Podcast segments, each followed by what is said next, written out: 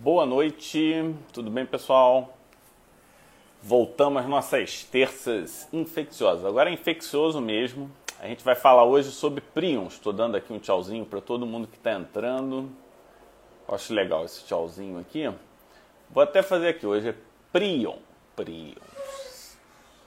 Vou publicar e aí eu vou. Como é que fixa isso aqui? Fixar. Porque aí o pessoal sabe qual é o tema. Nosso especialista em PRI, chegando na área, eu estou num novo ambiente. É, meu AP vai entrar em reforma. Reforma é igual Fala, doutorado. Fábio. Tudo bem, Omar? Tudo. E aí? E o pai do ano, como é que tá? Oh, tô aqui num momento zumbi da minha vida, mas terça infecciosa não será afetada.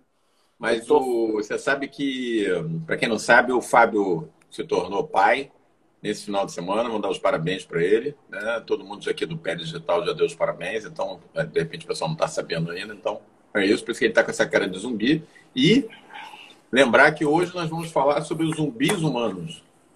É, boa. Os, as pessoas afetadas. Como é que tá a minha conexão? Tá boa? Ou tá lenta? Eu, eu tô te ouvindo bem. Eu tô no, na casa do meu sogro, que minha casa tá em reforma. Eu não sei, aqui tá, tá, tá bem aí para ti? Tá, Ou tá travando? Bem. Tá, tá. De vez em quando trava um pouquinho a tua imagem, mas tá, tá, tô te vendo bem. Então é isso. Hoje a gente vai ver os zumbis humanos que, diferente do Fábio, não tiveram filho, mas pegaram prions, né? Ou será que a gente pode usar o termo pegar o prion? A gente vai desenvolver Elaborar mais isso, essa... né? É, vai, vai desenvolver um pouco mais isso na, na nossa live de hoje. É, vai ser muito interessante, Fábio, porque a gente vai vai ver uma daquelas situações que nós já comentamos antes, em que a distância entre uma doença infecciosa e uma doença, no caso hoje, né, de conformação proteica, assim como a diferença entre uma doença infecciosa e oncológica, elas meio que se borram em alguns momentos, né? E a gente vai ter a oportunidade de conversar um pouco sobre isso hoje. Ó, o pessoal entrando aí bastante, ó, 24 e nem, nem, deu, nem deu 8 horas ainda. É, Coloquei... o... Oh, fala. Não, não, pode seguir, pode seguir. Ó, coloquei material extra de leitura e vídeo, na verdade. Fiz uma outra abordagem hoje, Fábio. Em vez de ficar botando muito artigo, eu peguei e selecionei dois vídeos que eu acho que são bem legais e coloquei no Telegram de hum. doenças infecciosas. Vamos ver se o pessoal se anima. Pelo que eu vi lá, já estava com 30 e poucas visualizações. Eu acho que vai, vai ser legal. Vídeos de no máximo 4 minutos, quer dizer, eles são didáticos e não muito longos. E quem ainda está aí nos ouvindo e fala: caramba, então tem um Telegram em que o Omar e o Fábio estão disponibilizando material extra, é exatamente isso que você ouviu. Como é que faz? Vai no link da bio aí do, do Pere Digital, tem o link tri ali, clica, clica nele, e aí lá dentro tem os grupos de Telegram para você entrar. Tem vários grupos de Telegram, né, Fábio? É, cada time tem o seu Telegram, e aí a gente consegue se comunicar, passar informação, é, de forma. Eu gostei de você ter falado do Linktree, você está super. Né, eu agora você tô... sabe tudo, pô, impressionante, Omar. Não sei tudo, mas eu, mas eu aprendo rápido. É verdade. Mas a gente está aqui numa pegada bem de readaptação de aprendizagem, né? E eu gosto muito desse tema prion, porque no primeiro momento as pessoas podem falar, pô, dermatologia e prion, né? Por que, que a gente estaria falando disso. E a gente já vem discutindo e já vem apresentando situações em que o conceito de infeccioso ele talvez seja muito mais amplo né, do que a gente imaginava inicialmente. Aquele raciocínio linear que a gente tinha com as infecções bacterianas, ou então com o próprio herpes, né, que o, o conceito de infecção ele fica muito fácil, muito claro, transmissão, DST tem diversos outros conceitos que estão envolvidos, e agora a gente fala muito de é, probiótico, pré-biótico, e, e aí a gente começa a ampliar os conceitos. E Prion, ele entra bem nisso, né? Que ele dá uma quebrada em tudo que a gente achava, do tudo que a gente entendia, e começa a mesclar diversos aspectos é, que vão ser importantes e a gente vai discutir vai discutir ao longo da nossa live. Enquanto o pessoal está entrando, é. a gente ainda tem um tempinho, vamos fazer um mini merchan. Vamos. Afinal de contas, acho que vale a pena, né? Vamos. É... É, nesse mini. Vai, vai lá, falar, não, não. Ah, bom, é, olha só, então eu vou, vamos dividir aqui o merchan. É, falando aqui do curso de doenças infecciosas, a gente vai ter a participação de um professor convidado para quatro aulas de hanseníase. Duas em dezembro, duas em janeiro, que vai ser muito legal e vai dar uma profundidade muito grande. Vocês vão gostar bastante da surpresa que a gente está preparando para vocês. Eu e Fábio ficamos muito enrolados aí nos últimos dias, vocês devem ter visto, com um mega lançamento de é, dermatoscopia. Mas agora a gente está aí de volta, né? Retomando as rédeas e tocando a coisa no jeito que vocês gostam, estão acostumados já. E aí a gente, em paralelo a isso, né, Fábio, está lançando para 12 e 13 de dezembro o Fronteiras da Dermatoscopia. O que, que é isso aí, Fábio? O que, que é o, o Fronteiras da Dermatoscopia? Então, a gente não ficou parado, a gente tem agora um evento. É, vai ser, a gente pode chamar o primeiro congresso né, do Pele Digital. E esse congresso do Pele Digital a gente vai fazer uma modalidade híbrida, vamos botar assim. Então, a gente tem vagas limitadíssimas presencial. Nessas vagas presencial, a gente, além de todo o conteúdo que vai ser disponibilizado online, eles vão assistir lá é, cada um com seu monitor, sua tela, com espaço que respeita né, as normas atuais em que a gente se encontra. Mas o legal é que a gente criou oficinas, então vai ter oficinas de práticas de novas abordagens de dermatoscopia, porque o conhecimento não para, né, Omar? Então já tem novos protocolos, e aí eu não vou saber dizer detalhes, porque não é o que eu faço, não é o que eu pratico no dia a dia. Mas a, eu lembro que a Manuela já falou com a gente que tem pelo menos três protocolos que foram game changers em relação à conduta. A gente vai ter participação super especial do maior, esse eu posso dizer, né, o maior é. nome da dermatoscopia mundial, mundial, que é o argenziano. Ele vai separar os quatro principais artigos ou quatro principais mudanças na dermatoscopia de 2020 e no presencial ainda, a gente vai ter oficinas para as pessoas poderem vivenciar os diferentes dermatoscópios, os diferentes sistemas de mapeamento, que é uma que é um problema, né? Você quer investir numa tecnologia, mas você tem que botar a mão, você tem que praticar, e isso vai ser junto com quem? Com a Manuela e um time de experts de dermatoscopia, que é ela que vai escolher. E eu não sei se o Matheus vai deixar eu ir, mas o Omar vai estar lá, né, Omar? Já vi até que Eu vou estar lá, os dois. Vou estar lá os dois dias e para o pessoal que se animar para a vinda presencial, lembrando que o Fábio já explicou, vai ter todo o isolamento social, cada um vai ter a sua mesa, é uma mesa grande, de mais ou menos uns dois metros, olha só que legal, dois metros de, de comprimento, mesa sua, cada um vai ter a sua, com seu computador, a sua tela de computador e os espaços todo ali para você botar o seu material, mochila, bolsa, o que for. É, ninguém vai ficar perto a gente vai respeitar todo o espaço do isolamento social. E a gente não esqueceu, né, Fábio, que nós estamos falando para dermatologista. Dermatologista gosta de lugar bonito, lugar trend, lugar bacana, né? Então, o congresso não está sendo feito em qualquer local. Não está sendo feito em lugar fundo de quintal, nada disso. A gente está fazendo no Hotel Fairmont, que é o mais novo hotel cinco estrelas do Rio. Para quem já veio ao Rio ou é do Rio, é um antigo Sofitel que foi todo reformado. É um hotel lindo, lindo, lindo, lindo. É, eu mesmo vou aproveitar, né? Que, já, que eu vou estar lá os dois dias, vou aproveitar e passar o final de semana lá no hotel. Tem o melhor spa da cidade, recém-inaugurado. Então, se vocês quiserem vir com a família, oportunidade boa, né? Você vem para o congresso, traz a família, traz o maridão, traz a esposa, pode trazer os filhos também. Tem piscina, um hotel maravilhoso em frente à praia. Dezembro é um período maravilhoso para aproveitar o Rio, né? Porque o sol já vai estar bem legal. Então, assim, programa imperdível. Dá para matar um pouquinho aquele gostinho de um evento presencial, só que é um evento presencial com, com luxo, com classe, com preço legal e num lugar muito bacana. Então, assim, muito bacana e imperdível, tá? Primeiro evento híbrido do PL Digital, 12 e 13 de dezembro.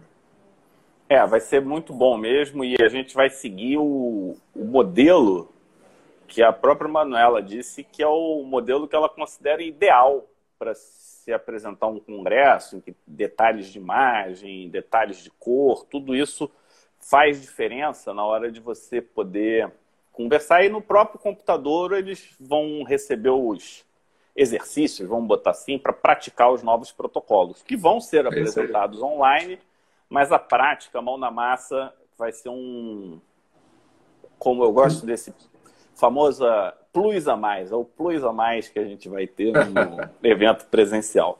Mas agora, agora acho Fábio, tem, tem gente que não vai presencial, porque está ainda é, meio assim de sair de casa, está fazendo isolamento, não quer pegar avião, por alguma razão qualquer, tem familiares em casa mais velhos, então não quer se expor. E aí tem a opção de fazer o evento totalmente online é, também. Como é que faz para se inscrever? Vai lá no o link na bio, eu botei no meu, no meu Instagram aí, pessoal, o Marlupe tem o link na bio. Só clicar Você lá tem, se Tá, no, tá onde? No Linktree. Ah, garoto. Então, não, não tá no Linktree, né? Tinha que estar. Tá. Tem que entrar no Linktree, mas não tá ainda. Não, então, eu, botar. Eu peguei o link, botei no meu, no meu link da bio, não botei no do Pé Digital, que é para não impedir o pessoal de entrar nos diversos grupos de Telegram. Mas não, não tá fala com a Isabela que ela, ela acrescenta. É, atualiza. Sem tirar. Isabela. Isabela tem que estar acompanhando a gente aí, Isabela. É, Bom, é... eu acho que só para finalizar essa parte do Merchan, é importante a gente lembrar que uma das grandes vantagens desses eventos online é que é difícil você absorver toda a informação seguido, às vezes você não consegue manter o nível de concentração três, quatro, cinco palestras seguidas. Então, quem participar, tanto do presencial como do online, vai ter acesso ao conteúdo por 30 dias, para poder é. ver, rever, ver, rever de forma tranquila, estruturada, porque não é só assistir, é assistir e aproveitar para o bom né? conhecimento, né? bom conhecimento, famoso aprender e aprender a informação, né? É isso aí. Olha, é? Manu tá, Manu tá acompanhando a gente aí, tá? Já falou que está no, no link da bio dela. E vamos aproveitar, Fábio, que nós estamos os dois online aqui, convidar a Manu, acho que tanto eu como você, nos próximos dias aí, vamos fazer lives específicas com a Manu para destrinchar melhor esse evento. A gente pode fazer uma live sobre a parte online, uma live sobre a parte presencial eu posso fazer a parte presencial porque eu fui lá nas visitas físicas ao, ao hotel. E você pode Por que fazer. Por que você não faz uma live de lá, do hotel? Podemos. Muito legal. Podemos fazer lá do hotel. Eu e Manu tomando um drink lá na, na no bar, que é lindo, na frente da piscina. E Manu, você que está nos ouvindo aí. A gente transmite de lá para o Fábio. Ó, vamos, ela está animada. É, é vamos fazer lá, uma live nós três. Eu falando, vocês dois Ótimo. lá. Olha que maneiro. Ótimo, boa ideia. Boa ideia. Vamos, vamos, vamos combinar isso aí. E para finalizar o momento de merchan, a gente vai ter uma sequência de webinários que a gente vai chamar de Esquenta Fronteiras. A gente já vai soltar a programação, mas vão ser é, aos sábados, temas não necessariamente diretamente relacionados, mas relacionados. Então, a gente vai ter um de campo de cancerização, a gente vai ter um de fotoproteção e um que a, Manuela ficou de entregar o conteúdo para gente. Então, Sim. vamos começar. Chega de... O Chega dia, de que a Manuela, o dia que a Manuela mostrar para gente um prion num dermatoscópio, aí eu vou ficar animado, Omar. Aí a gente... Então, aí ela... É, aí é groundbreaking. Prion teoricamente é uma doença rara, né? É uma estrutura proteica, mas tem muita coisa que a gente vai discutir hoje ao longo dessa live. E eu queria que você explicasse para a gente o seguinte, que esse é o nosso top 5 de hoje, que é como uma doença bizarra, descrita numa ilha no fim do mundo, afetou o coração do mundo civilizado. Olha, essa, essas introduções assim poéticas assim é tudo do Omar. Ele gosta de fazer esse drama assim, né? É, é, é, isso aí, isso é alma de diva. Diva tem essa alma de gosta de uma coisa poética, gosta de... Então, olha só, gente, vou mostrar aqui para vocês, é, para vocês entenderem de uma vez por todas essa história de primos. Ó, olha aqui, ó, Fábio, duas folhas em branco, iguais, mesmo tamanho, gente, mesmo tamanho, mesma forma, legais, né? Tem a mesma conformação espacial. Agora eu vou fazer uma mágica aqui para vocês, hein? Olha lá, atenção, hein? Vou pegar essa daqui da direita e vou dobrar ela. Essa é a palavra-chave. Dobrá-la diferente. Fácil. Todo mundo faz isso em casa. Tá aqui, né? Dobrada diferente. Legal. Bom, essa que ficou aqui com a forma dela normal, eu facilmente consigo levar essa aqui. Acabei de fazer em um segundo. Agora, eu duvido que alguém que esteja aí nos acompanhando pegue essa que está aqui e transforme de novo nessa aqui. Ou seja, dê a proteína recém-nascida a forma nativa dela que ela deveria ter. Bom, Isso, em simples segundos, é a, é a, é a ideia básica da doença priônica. Então, nas células da gente tem, tem proteínas nascendo a cada momento, com diversas funções, e a sua função biológica depende, além da sua sequência de aminoácidos, depende da correta conformação espacial. A forma dela faz toda a diferença. Eu não entendi e bem uma, isso. E uma pausa, uma pausa aí para quem gosta de imunologia, esse conceito de conformação é uma das coisas bastante fundamentais, né? Exatamente. Então, conformação proteica. Conformação proteica. Isso, isso tem uma ligação direta com as imunoglobulinas, né? Porque as imunoglobulinas GG e GM tem aquela questão das cadeias, né? É, hipervariadas e tal, que são, na verdade, por conformação proteica. E não à toa, a doença de conformação proteica mais comum e mais grave amiloidose AL, amiloidose de cadeia leve, é mortal. É a mais comum de todas as doenças proteicas, né, de conformação proteica. E é justamente derivada do quê? Das imunoglobulinas. É justamente uma doença hematológica que vem da medula óssea, não é à toa, né? Bom, é, então, simples, né? Conformação proteica. É fácil quando a gente vê a imagem da gente captar.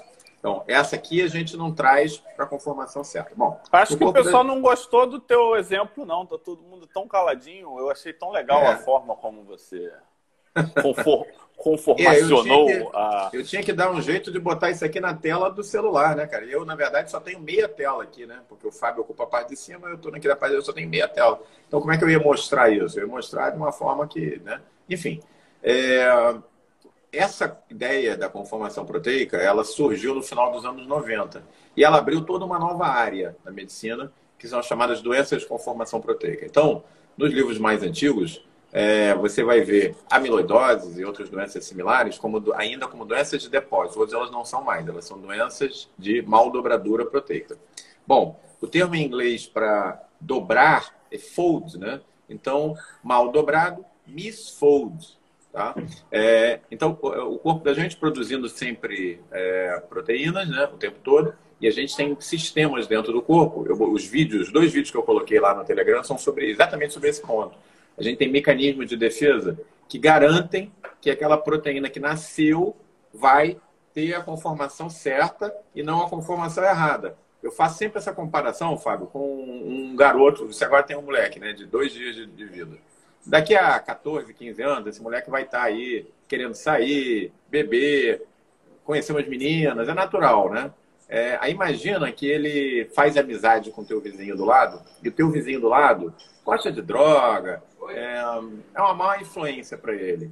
A tendência, infelizmente, é se você deixar solto, é ó, ele dobrar errado, ele começar a beber, começar. Então, como é que você garante isso? Como é que você garante que é a forma correta?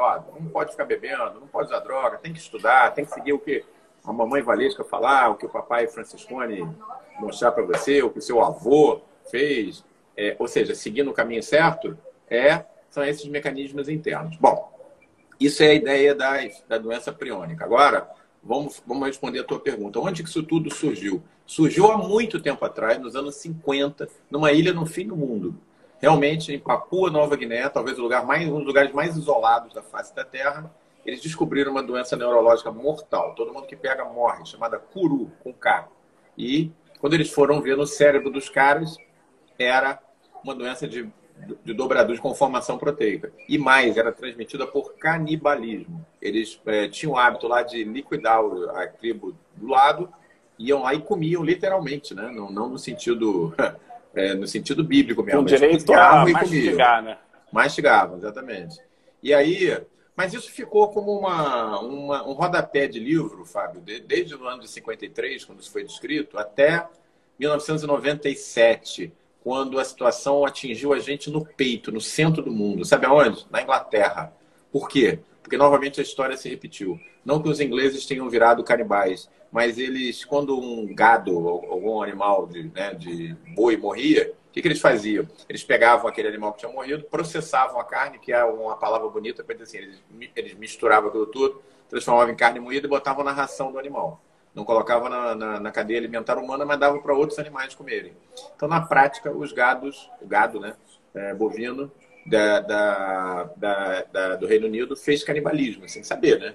E o que, que aconteceu? Um desses animais que morreu era portador da forma bovina dessa doença e afetou todo o gado, boa parte do gado europeu, nesse período, final dos anos 90, chamada doença da vaca louca. E aí a coisa atingiu uma proporção gigantesca, porque saiu lá da Papua Nova Guiné para atingir o mundo inteiro.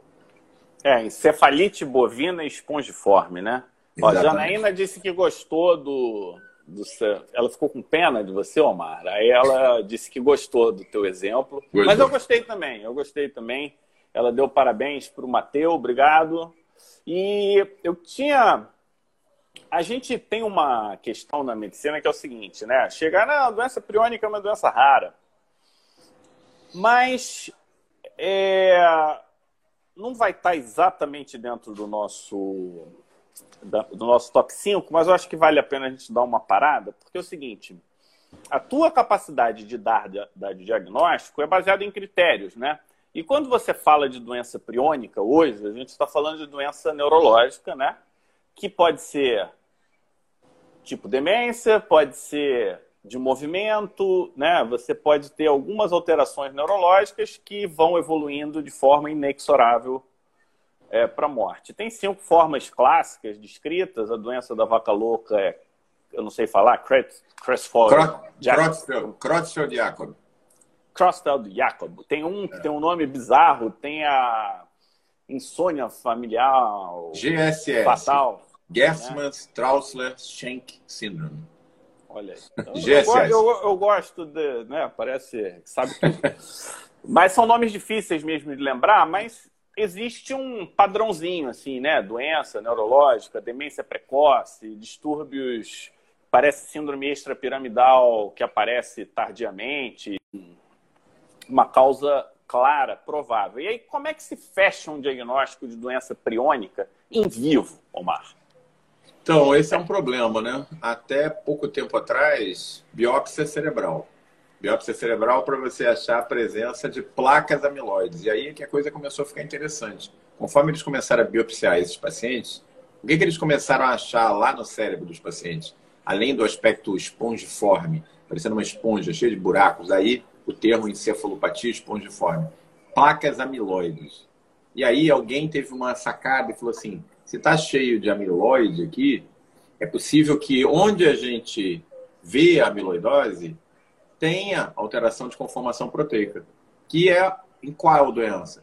As amiloidoses cutâneas, as amiloidoses sistêmicas, as amiloidoses secundárias a várias doenças infecciosas, como hanseníase, como paracoccioidomicose, é, as doenças amiloides herdadas, entre as quais uma que a gente conhece, que cai na prova de especialista, o pessoal está vendo a gente Opa, aí. Se cai na prova, eu tenho que saber qual é. Pois é, é a doença dos pezinhos, doença de Corino de Andrade.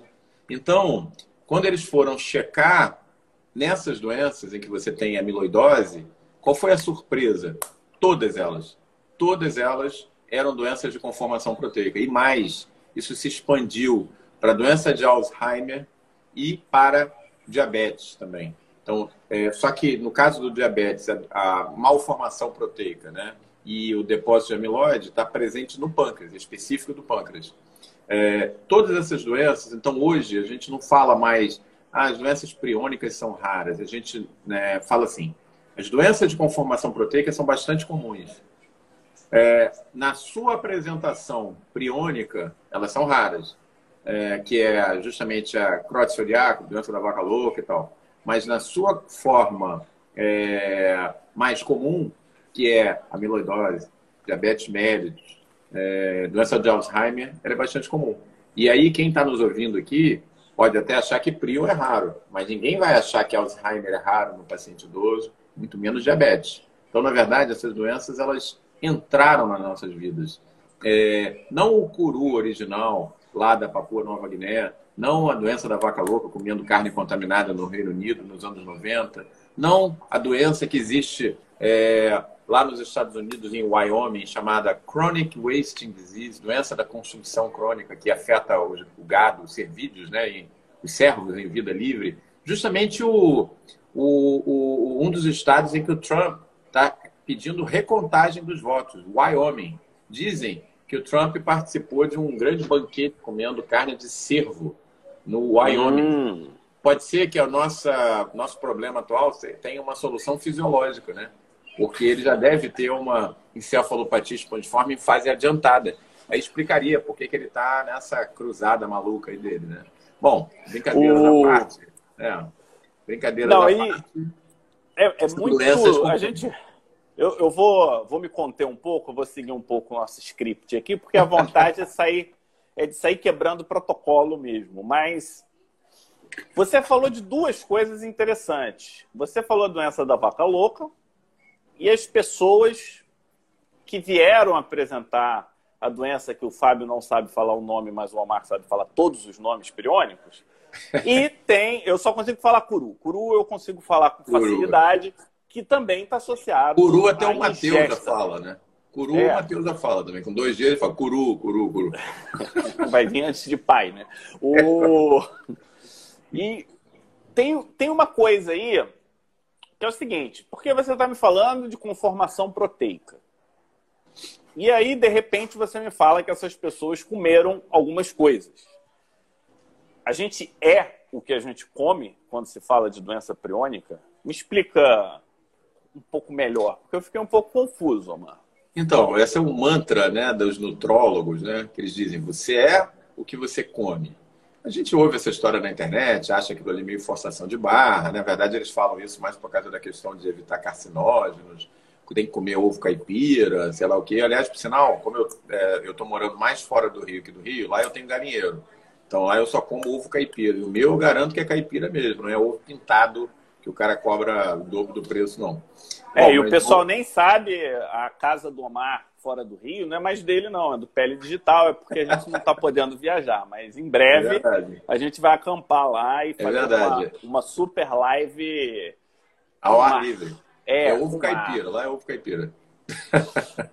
Bom, mas a. Uh, o que, que eu estava falando? Eu tive uma fuga de ideias agora aqui. É, do ovo caipira, a gente é o que a gente come. Ah, sim. Os nutrólogos então, os, exageram. Os nutrólogos, mas... é, os nutrólogos exageram, falam tal que a gente é o que, que a gente come, mas na prática, em relação a doenças priônicas, isso é verdade. Vou dar três exemplos para vocês.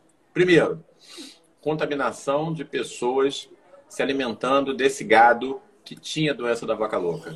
Algum, mais ou menos duas centenas de pessoas já é, desenvolveram a doença chamada nova variante da Creutzfeldt-Jakob. Então, Creutzfeldt, CJD, Creutzfeldt-Jakob Disease, esse Jakob é com J, tá, gente? CJD. É, é a, a, a, doença neurológica que acontece randomicamente no ser humano. Um paciente em cada um milhão vai desenvolver. Bom, só que no Reino Unido, duzentas e tantas pessoas desenvolveram, todas elas jovens e com hábito de consumo de carne humana. Então, primeiro link: comeram carne contaminada e desenvolveram a doença neurológica. Bom, esse é um problema. Mas o problema foi mais longe. Em é, zoológicos do mundo, em que se alimentou animais, particularmente felídeos, tá?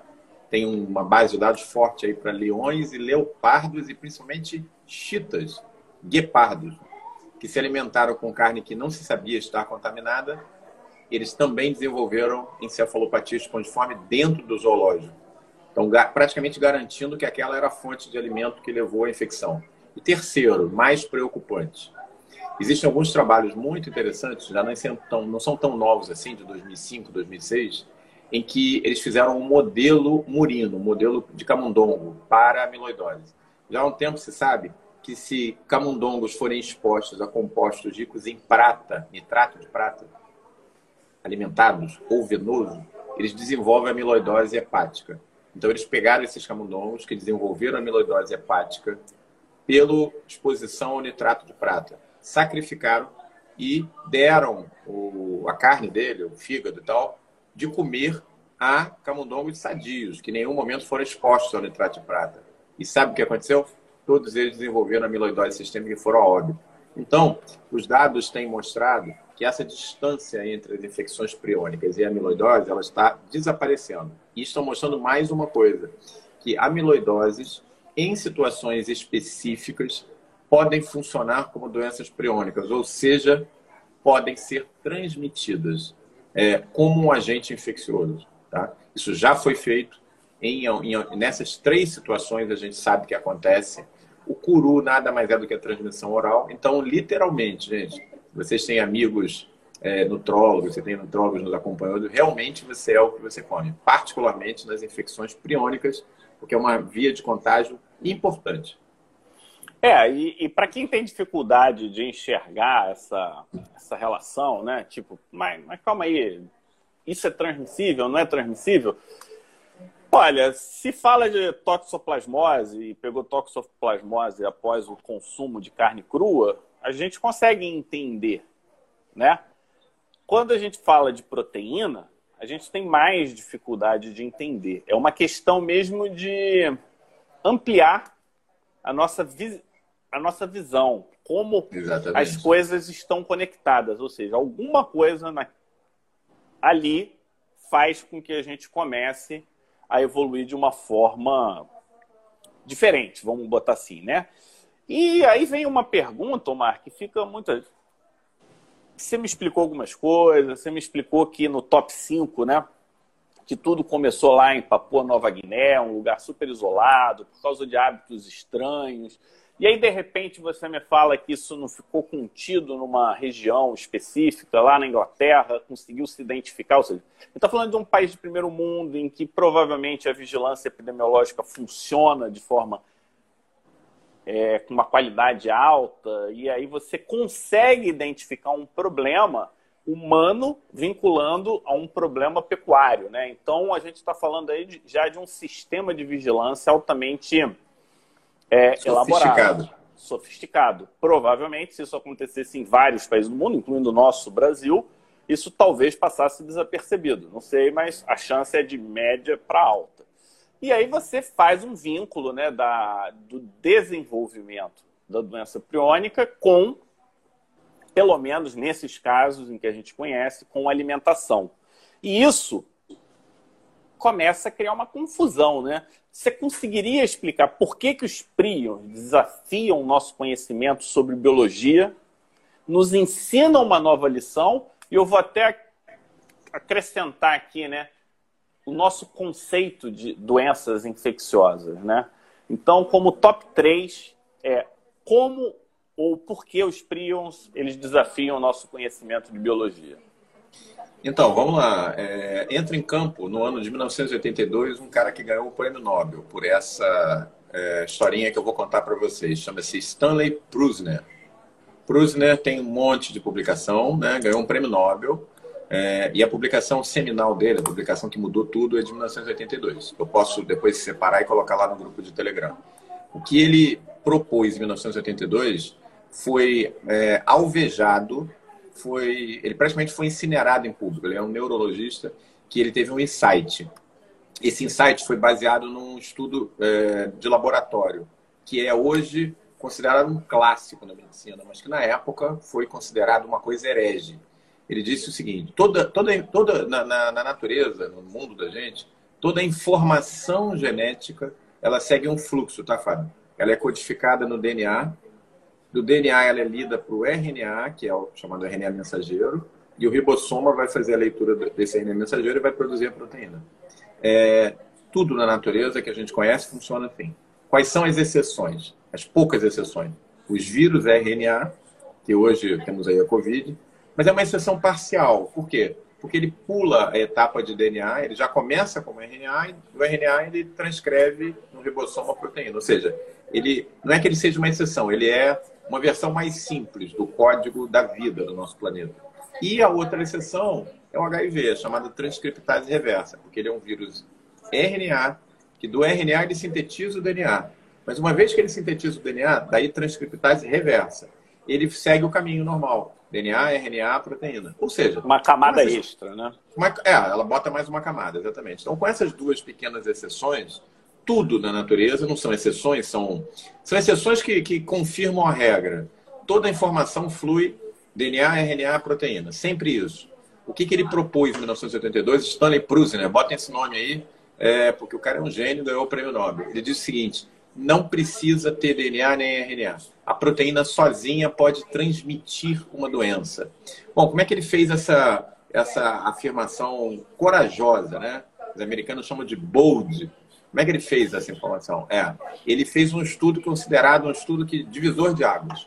Ele pegou material contaminado de animais com é, curu é, e fez um tratamento nesse, nesse material para destruir todo material de DNA existente e RNA. Aí ele injetou esse material num macaco, não aconteceu, é, é, é, injetou e esse macaco, depois de alguns meses, desenvolveu a doença. Aí ele pegou, é, fez o mesmo tratamento, é, desnaturando DNA, RNA e proteína. Quando ele fez isso e passou para outros macacos, nada aconteceu. E ele fez o terceiro braço do experimento. Ele deixou o DNA e o RNA em paz e ele desnaturou apenas as proteínas. E a doença não foi transmitida. Então, se vocês juntarem as peças, com esse experimento de três braços, só tem uma resposta possível. Seja lá o que transmite o prion, ele é proteico, exclusivamente proteico. Ele não tem DNA. Todas as situações em que a proteína foi desnaturada, a doença parou de ser transmitida. Todas as situações em que você desnaturou DNA ou RNA, mas deixou a proteína em paz, a proteína uh, continuou transmitindo a doença. Bom, e aí em cima desse conceito de dobradura, a gente aprendeu, partir de 1982, como é que a coisa acontece. Essa proteína mal dobrada, vamos voltar para ela, ela tem uma capacidade inacreditável. Que é assim, ó. Vamos lá, vou mostrar de novo, hein, gente, já que vocês gostaram. Ó, ah, garoto, é, essa aí ó, já valeu quando elas encostam, quando elas encostam, ela consegue transformar a proteína bem dobrada numa cópia mal dobrada dela. Só que isso se expande até que nenhuma proteína esteja na sua forma normal. Todas atingem a forma mal dobrada. Então é assim que a doença priônica funciona. Então, se você se alimenta com o material priônico contaminado, o amiloide contaminado, é, aquilo entra em contato com as suas células, sua velocidade intestinal. Essas células expressam proteínas priônicas naturais que começam a ser modificadas pelas proteínas anômalas. E aí começa uma reação em cadeia, que se inicia lá no trato gastrointestinal, que se espalha para todo o organismo, até atingir o cérebro. E acaba dando encefalopatia e óbito. Então, parece que é assim que a coisa funciona. Só que isso, Fábio, foi assim execrado pelo establishment científico. As pessoas falam, esse cara é louco, não existe isso. É impossível uma doença é, é, ser transmitida só por proteína.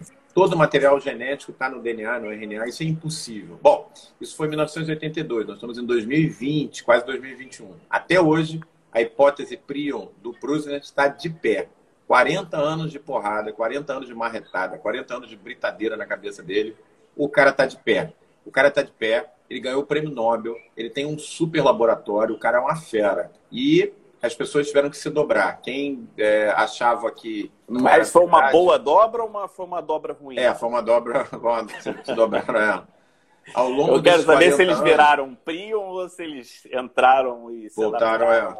a fisiologia. Ao longo desses 40 anos, não só a hipótese se manteve de pé, como todo um novo ramo da biologia celular se desenvolveu aquele que estuda os mecanismos intracelulares que mantém a dobradura correta e que consegue, olha que legal, pegar em algumas situações essas misfolded proteins, proteínas mal dobradas, e trazê-las para a forma original. Tá? Ó, desdobra ela toda e ó, fiz a mágica, viu? Misfolded tá proteins. Tá... Você está é, quase a, a, cura né, dessas quase a cura. agora. Então hoje a gente tem ubiquitina, chaperone, proteossomo, HSP60, um monte de nome complicado. Mas o que, que significam esses nomes todos juntos? Quem quiser, eu posso mandar um artigo mais a fundo sobre isso. Os mecanismos de defesa da célula para que isso aqui não aconteça. Então, sabe o que a gente descobriu com o Prusner? O Omar, ninguém quer artigo, não. O Omar, eles querem que você tá grave um vídeo para colocar ah, tá no canal do YouTube explicando isso. Que lê nada, mas a gente quer tudo na mãozinha, Omar. Eu não quero. Não, é vou te falar, esses são artigos, entra, né? São artigos difíceis de se ler se você não está acostumado a, com esse linguajar, porque essa é uma das grandes oportunidades que a gente perde durante a nossa faculdade, né? Porque quando a gente está lá no início, está conversando sobre conformação proteica, quem que faz esse vínculo para você da importância da conformação proteica? Mesmo que não fale de prion, mas que fale de amiloidose, que fale é, de toda essa questão, porque uma da, um dos grandes é, incentivadores de você apreender uma informação é você enxergar significado para aquilo, né? E para gente que faz medicina, um dos grandes significados é a relação entre saúde e doença. É Se você consegue fazer uma vinculação de saúde e doença relacionada à conformação proteica, você consegue mostrar que você pode mudar uma conformação proteica por conta de uma transmissão de uma proteína vinda lá de um outro bicho, de um outro lugar, e que essa proteína transformada, quando vai bater um papo, que é o vizinho que você tinha falado, né? É, esse é o vizinho, né? Que acaba de se mudar e fala: não, vamos mudar a conformação da galera. Agora, quem não entendeu a analogia inicial, ela se fecha com essa explicação. É... Uma, é uma pergunta seguinte: essa, então eu já entendi que são proteínas de conformação, mas o problema não é só a conformação. Elas vão meio que formando uma galera. Aqui em Manaus, Agregados. É, são os galerosos. A gente, aqui em Manaus Isso a gente aí. fala assim, entendeu? Já começa a ter os galerosos. E aí, quando você fala de galera proteica mal conformada, a gente lembra da amiloidose. Né? A amiloidose é uma doença que você falou, chamava-se de depósito, até tem depósito, mas o que leva ao depósito é um problema conformacional. E aí vem o tal clássico folha em beta, que vai um acumulando em cima da outra. E aí você já, de forma indireta, disse que um dos problemas é que os sistemas de defesa não são capazes de eliminar essa proteína e ela vai se acumulando lentamente. Por isso que no passado a gente chamava de depósito. Né? Aquela coisa que você olha na histologia, você vê uma coisa que não e a proteína lá. mal dobrada caiu no chão. Opa, está se depositando, né? Se não limpar. E essa proteína mal, deposit... mal depositada, ela vai se acumulando. Aí, de uma forma primária, o que, que a gente concluiu lá atrás? Que é uma doença de depósito, porque está depositando um. Só que elaboramos, chegamos mais. Inclusive, você fala, né? Quando você fala assim, ah, a gente acreditava que tudo era DNA, que, é, que tem uma sequência lógica. E eu posso até colocar, e a gente pode um dia falar sobre isso, microRNA em doenças infecciosas, né? MicroRNA são pedaços de DNA, de RNA que não codificam bolhufas. E hoje a gente sabe da importância disso em diversos contextos. E quem não sabe, acompanha aqui o Pele Digital. Quem sabe a gente fale sobre microRNA. Mas várias doenças autoimunes, algumas doenças infecciosas hoje começa a se dar valor para o E microRNA é uma das maiores apostas para se controlar as doenças priônicas no futuro. Tem vários trabalhos em relação a isso. Então, isso, é, isso mostra que os conceitos são mutáveis. Aqui é um exemplo realmente de né, por que, que os prios desafiaram o nosso conhecimento. Começamos então no top 5 de hoje, falando da doença bizarra de Papua Nova Guiné. E a gente achava que era só canibalismo. No top 4 a gente viu que não é só no canibalismo. Se você comer um animal infectado por doença priônica, você vai ter uma transmissão interespécie. Olha que coisa que coisa curiosa, poucos são os contextos de transmissão interespécie, né? De, é.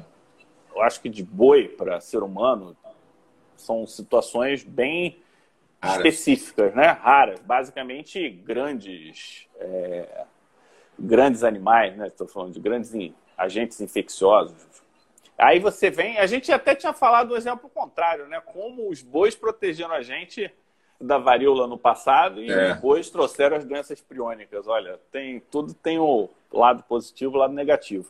E aí a gente entendeu a quebra de paradigma, a gente precisa de pessoas geniais que consigam quebrar a forma de pensar e, e, e montar uma estrutura de ciência baseada do zero.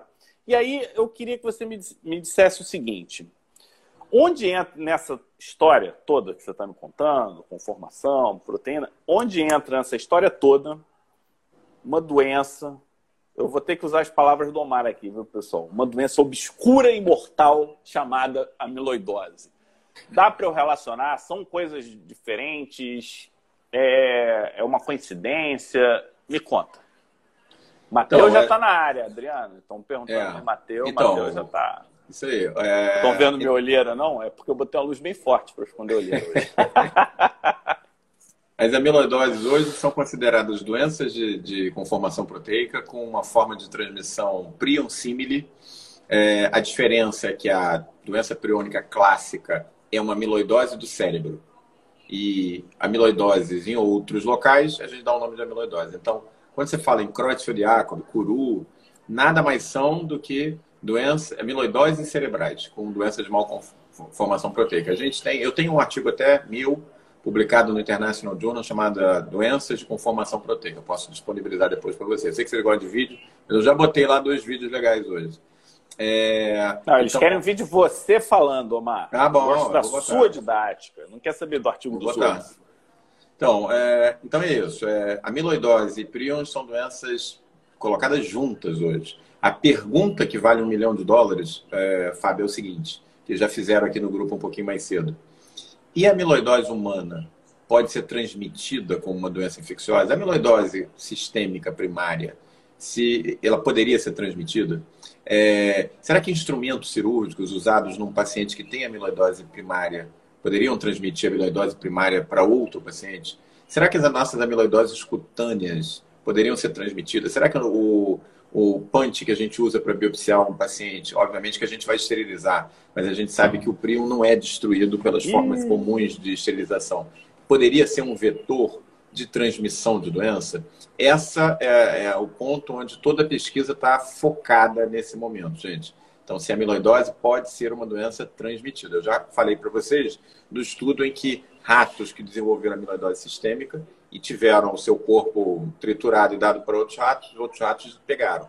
Mas, obviamente, que essa não é a nossa realidade. Ninguém fica fazendo canibalismo nos outros. Por sinal, existem alguns artigos muito interessantes, Fábio, tocando nesse ponto, dizendo que a questão do canibalismo ela é tabu em quase todas as sociedades primitivas do mundo, talvez porque os nossos antepassados tenham percebido que canibais tinham algum tipo de degeneração física relacionado a isso. Por isso o canibalismo se tornou tabu em praticamente todas as civilizações. É possível que em outros momentos doenças como o curu, como o prion, como amiloidoses cerebrais tenham sido transmitidas pelo hábito do canibalismo.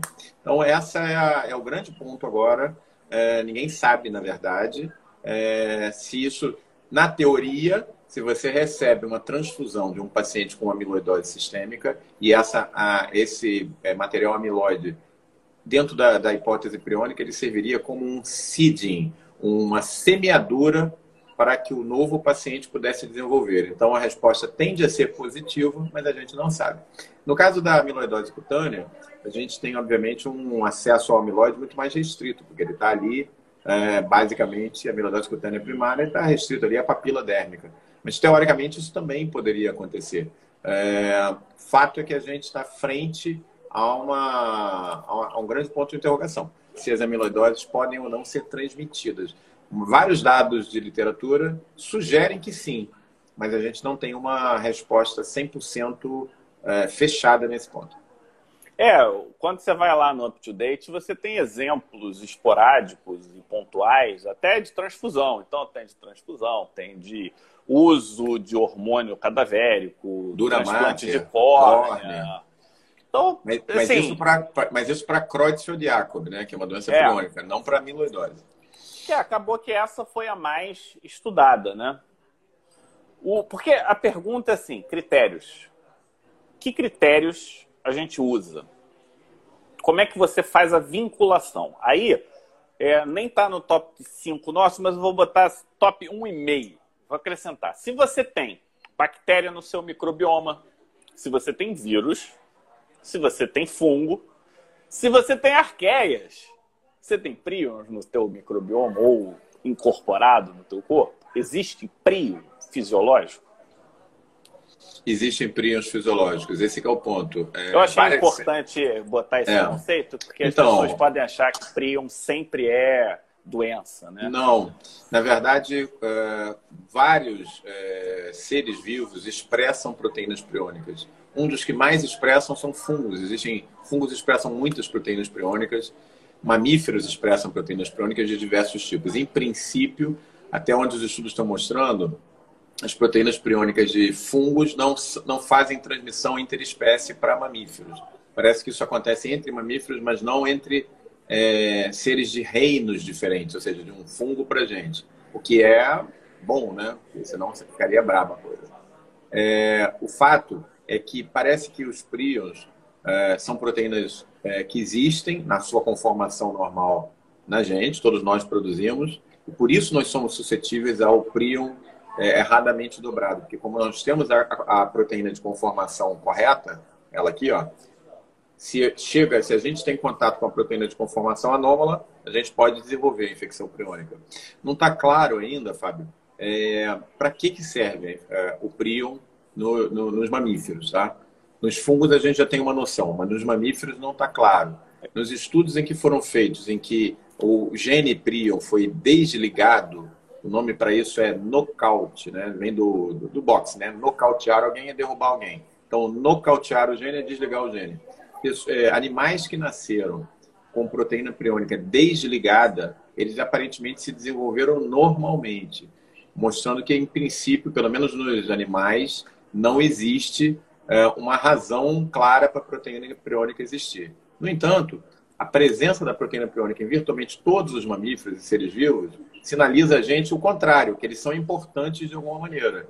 E na doença, aí você se referiu lá atrás, a GSSS, Gerstmann-Strauss-Schenck síndrome. O que, que, é isso? Ele demorou três meses para decorar, decorar. Essa, é. esse nome dessa doença. GSSS. É, o que, que, é isso? É, é uma doença terrível, talvez uma das mais terríveis que afete o ser humano. Chama Síndrome da Insônia Familiar Fatal. A gente acha no primeiro momento que isso é legal, na verdade é terrível. As pessoas que desenvolvem essa doença, e tem várias famílias italianas, ela é mais frequente nos italianos, começa lá pelos 40 e poucos anos, não começa na infância, elas simplesmente param de dormir. Elas ficam com insônia. O que, que acontece com elas? Em três ou quatro meses elas vão a óbito. É uma doença galopante. Então parece que os prions são importantes, mas a gente não sabe ainda em que sentido. O fato é que todas essas doenças priônicas são basicamente mortais. Né? É, eu dei uma, uma bisoiada aqui rápida. Uma das coisas que as proteínas priônicas estão relacionadas tem a ver com metabolismo do cobre celular.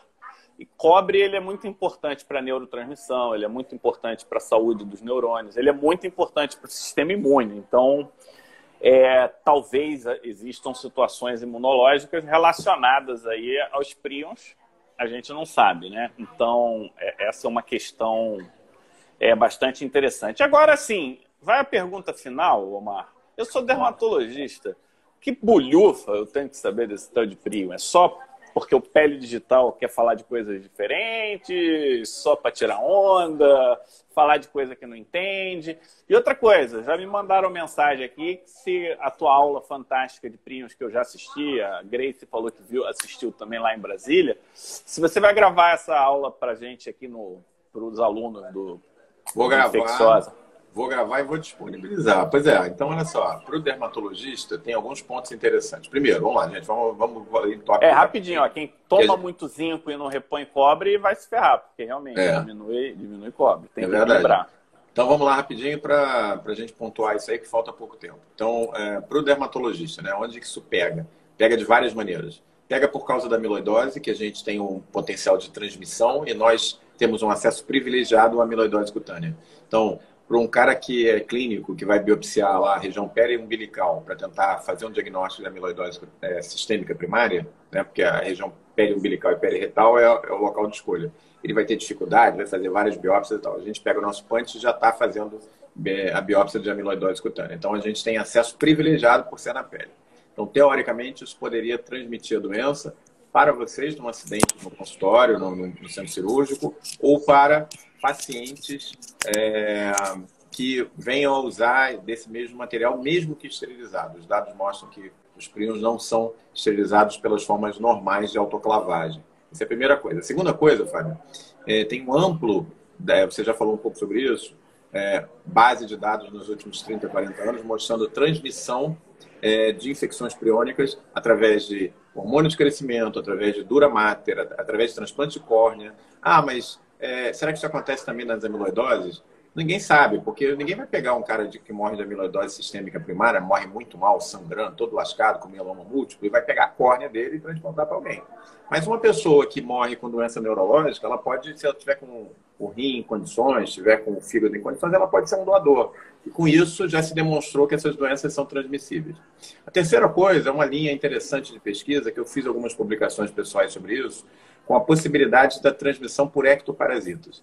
Existe uma doença priônica que ninguém sabe explicar direito, chamada Chronic Wasting Disease. Ela existe ali no norte dos Estados Unidos, fronteira com o Canadá, e há, e há gerações eles tentam exterminar essa doença.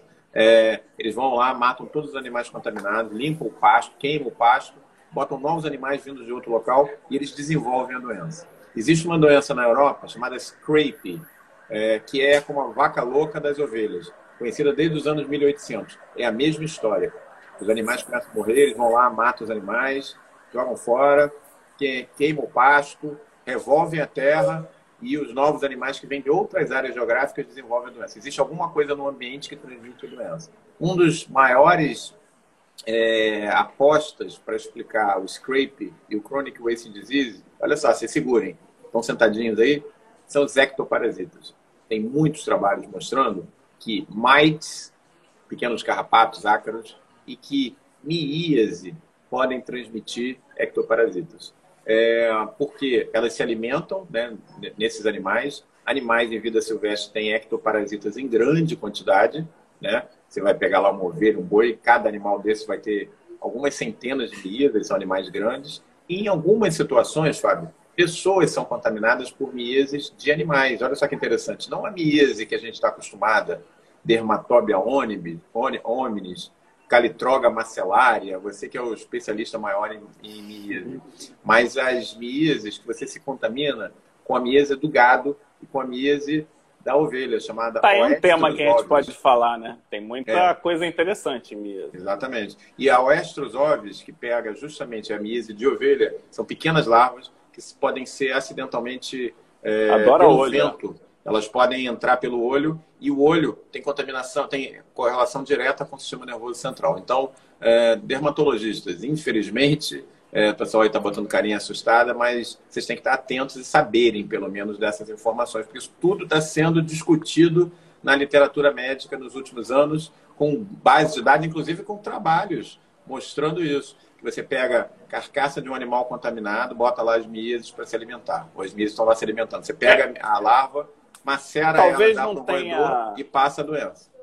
Talvez não tenha ficado claro para o pessoal o seguinte, é que se você corar com vermelho do Congo uma doença priônica, vai aparecer como se fosse uma amiloidose. Vai ter um, uma coloração parecida, não é isso?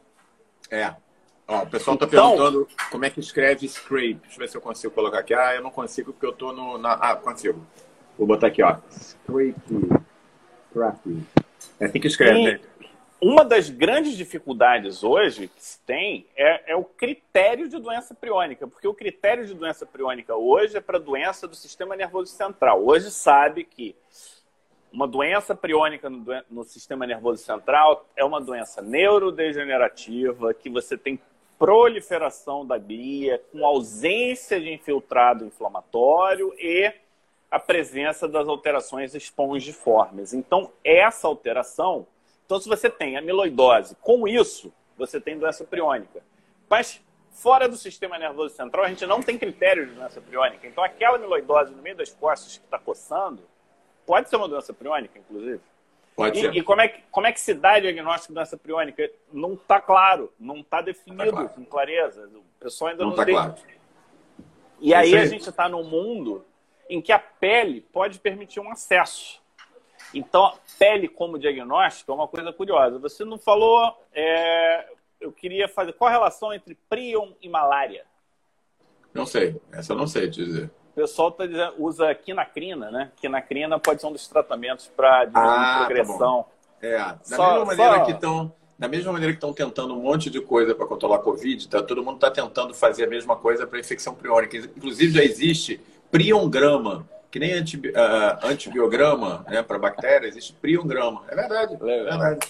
Você sabe que lá aqui na UFRJ, é, há uns anos atrás, uma empresa, da incubadora de empresas da UFJ, fundou. Ó, dois minutos para a gente finalizar, Omar. Então, vou contar essa história rapidinho. Fundou uma, uma empresa de armazenamento de sangue de cordão umbilical.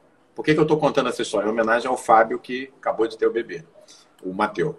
E aí, eles, é, muito preocupados com a questão dos prêmios, me chamaram, dois anos, uns anos atrás, para fazer uma consultoria. Essa consultoria depois cresceu para outras coisas e a gente implementou nessa empresa normas de segurança para que infecções priônicas não fossem transmitidas através de sangue de cordão umbilical, se essas crianças precisarem no futuro não, olha, usarem Paulo, esse tratamento. Você vê que a, a, a não limitação do conhecimento deu oportunidade de emprego para o mar. Ou seja, o interesse. Não, mas isso é curioso. É verdade, é. A, gente, a gente fica só seguindo a cartilha, seguindo a cartilha, é, a gente cai no mar vermelho, né? Se você começa a se interessar de forma verdadeira por coisas diferentes, diferentes, porém importantes, né? E quando tem empresas sérias, elas querem a tua opinião. E, e isso é, é, eu achei isso muito legal. É. E a gente criou, eu sedimentei uma amizade enorme com eles. A gente criou um, Prions Task Force, uma, um grupo de pesquisa em Prions, e a gente publicou vários artigos é, junto com esse grupo que foi em cima dessa empresa, da incubadora de empresas lá da UFRJ, da Fundação BioRio. Você foi fundado, Legal. formado lá, você, lá no Fundão, você conhece, Fundação BioRio. Então, assim, é, eu acho que isso que o Fábio falou é legal. É, é, é, enxergar mais amplo, gente. E eu vou falar uma máxima que eu já falei em outras lives aqui, mas eu vou repetir, Fábio, se você me permitir. Difícil não é ter ideias novas, difícil é esquecer as ideias antigas. Ideias novas a gente pode ter a cada momento. Difícil a gente esquecer as coisas que a gente acredita que é aquilo. Aquilo está que nem diamante na cabeça da gente, mas tem uma hora que você tem que quebrar, tem que ver de uma maneira diferente, tá? Então é um pouco a proposta das nossas lives aqui de toda terça-feira à noite. Tá ótimo. Pessoal, muito obrigado. Eu tô assim, ficamos em 70 pessoas sobre Prion, um canal que é de dermatologista. Vamos combinar com o pessoal lá do Cordão, a gente poderia fazer um webinário de doenças dermatológicas que podem ser tratadas por conta do cordão? Será que a gente poderia fazer uma abordagem diferente? É, Você vê que sempre tem uma, uma forma diferente de se enxergar. Obrigado, pessoal. Boa noite. Eu estava pensando, Omar, em como eu tenho que fazer um texto aqui de lobomicose, fazer uma nova de lobomicose com outros aspectos. O que, que você acha para a semana que vem? Legal. Ou você acha Ótimo. que não interessa mais lobo? Chega. Não, depende. Eu acho que pode ser um, pode ser legal. O pessoal pode mandar um feedback para a gente lá nos grupos de Telegram também. Espero que vocês então, tenham pronto, gostado, viu, pessoal? Isso aí. E aí, muito obrigado, Omar. Terça que vem a gente volta, a gente vai manter nosso Deus ritmo. Quiser das terças infecciosas. Um abraço, a gente se encontra em Cuida, Fábio. Cuida, cuida do moleque aí. Tá, vou, vou passar para o meu plantão noturno já já. Um abraço a todos. Tchau, tchau.